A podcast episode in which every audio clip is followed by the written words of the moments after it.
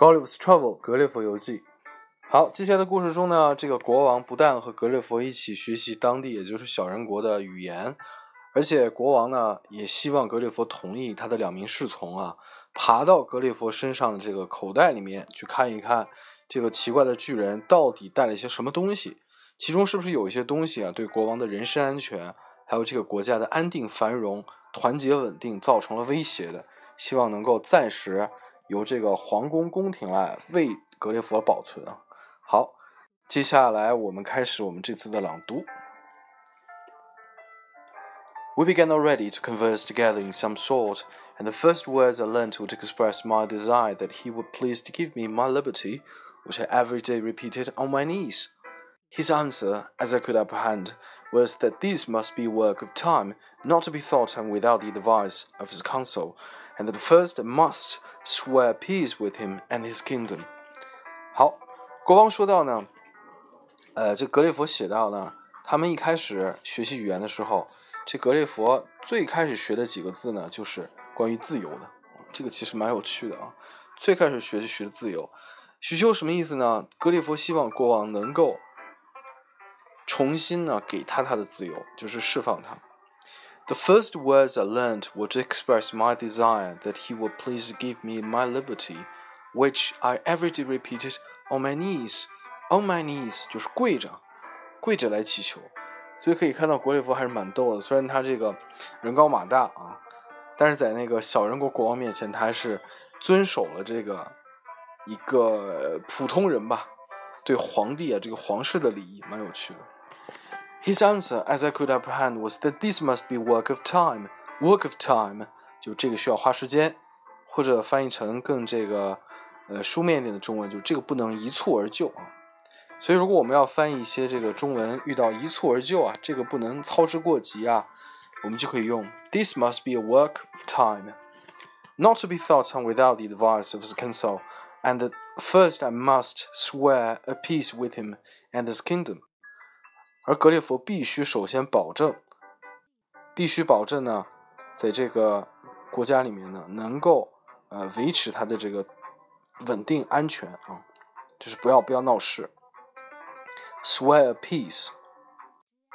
However, that I should be used with all kindness, and he advised me to acquire by my patience and discreet behavior the good opinion of himself and his subjects. Subjects 在这里相当于臣民的意思，那就是国王希望格列佛首先能够对这个国王本人还有他的这些臣民呢。能够抱有一个非常友善的态度啊。I should be used with all kindness, uh, and discreet behavior to acquire the good opinion of himself and his subjects. Discreet behavior 就是相当于一些比较这个谨慎吧，这么说，谨慎的这么一些行为。He desired that would not take it ill. Take it ill 相当于这个误解啊。误解了好意啊，这种 take it ill。If he gave orders to certain proper officers to search me，如果皇帝要命令他的一些侍从啊，proper officers，他自己的侍从，to search me，去这个格列佛搜身，给格列佛搜身， 希望格列佛不要 take it ill，不要误会。For probably I might carry about me several weapons which must needs be dangerous things if they answered the bulk of so prodigious a person.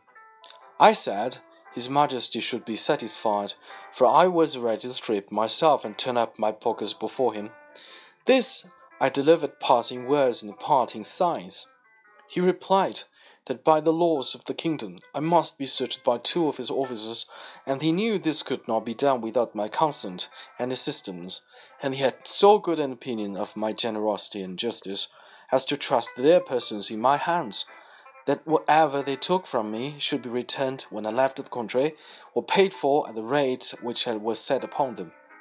I took up the two officers in my hands, put them first into my coat pockets, and then into every other pocket about me, except my two fobs, and another secret pocket which I had no mind should be researched, wherein I had some little necessaries of no consequence to any but myself. Fobs, F O B，这个就是中世纪的时候，或不是中世纪的时候，十七世纪啊、十八世纪，我们经常看到英国啊或者欧洲的绅士啊，在他的 belly 肚子两边有个小袋子，放的是什么呢？怀表，怀表带。也就是格列佛呢，除了两个怀表带没让他们搜以外，其他基本上都坦诚相待。你们想搜什么搜什么啊。In one of my fobs there was a silver watch, and in other a small quantity of gold in the purse. 原来在他们一个怀表袋里面放着一个银表 （silver watch），然后在另外一个怀表袋里面放了一个小的这个荷包啊，用咱们的话说就是个钱包 （purse），里面放的少量的黄金。This gentleman, having pen, ink, and paper bought them, made an exact inventory of everything they saw, and when they had done, desired I would set them down, that he might deliver it into the emperor. This inventory I afterwards translated into English, and is word for word as follows.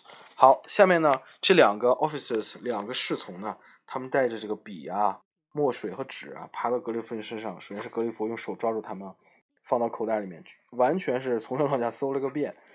然后格列佛再把他们放在地上以后，他们写了一份备忘录啊，inventory 相当于一个记录。记录什么呢？就是格列佛口袋里到底有什么。然后格列佛把这个记录呢。在事后啊，等他完全掌握这个国家语言以后，翻译成了英文。然后下面我们简单读一下，看看这个两个侍从到底写了什么。Imprimis, in the right coat pocket of the Great Man Mountain, for sale interpret the words "countibus flastream"。这里面插一句啊，这些听上去怪怪的词，什么 "countibus flastream"，这都是呃小人国的语言啊。After the strictest search, we found only one great piece of coarse cloth, large enough to be a foot cloth for your majesty of chief room stayed. In the left pocket, we saw a huge silver chest, with a cover of the same metal, which we, the searchers, were not able to lift. We desired it should be opened, and one of us, stepping into it, found himself up to the mid leg into a sort of dust, some part whereof flying up to our faces set us both sneezing for several times together.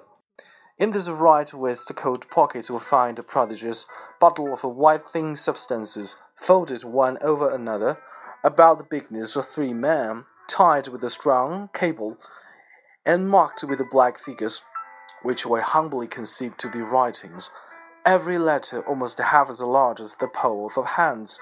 In the left there was a sort of engine from the back of which were extended twenty long poles resembling the palisadoes before Your Majesty's court, wherewith we conjecture the man mountain comes his head, for we did not always trouble him with questions, because we found it a great difficulty to make him understand us.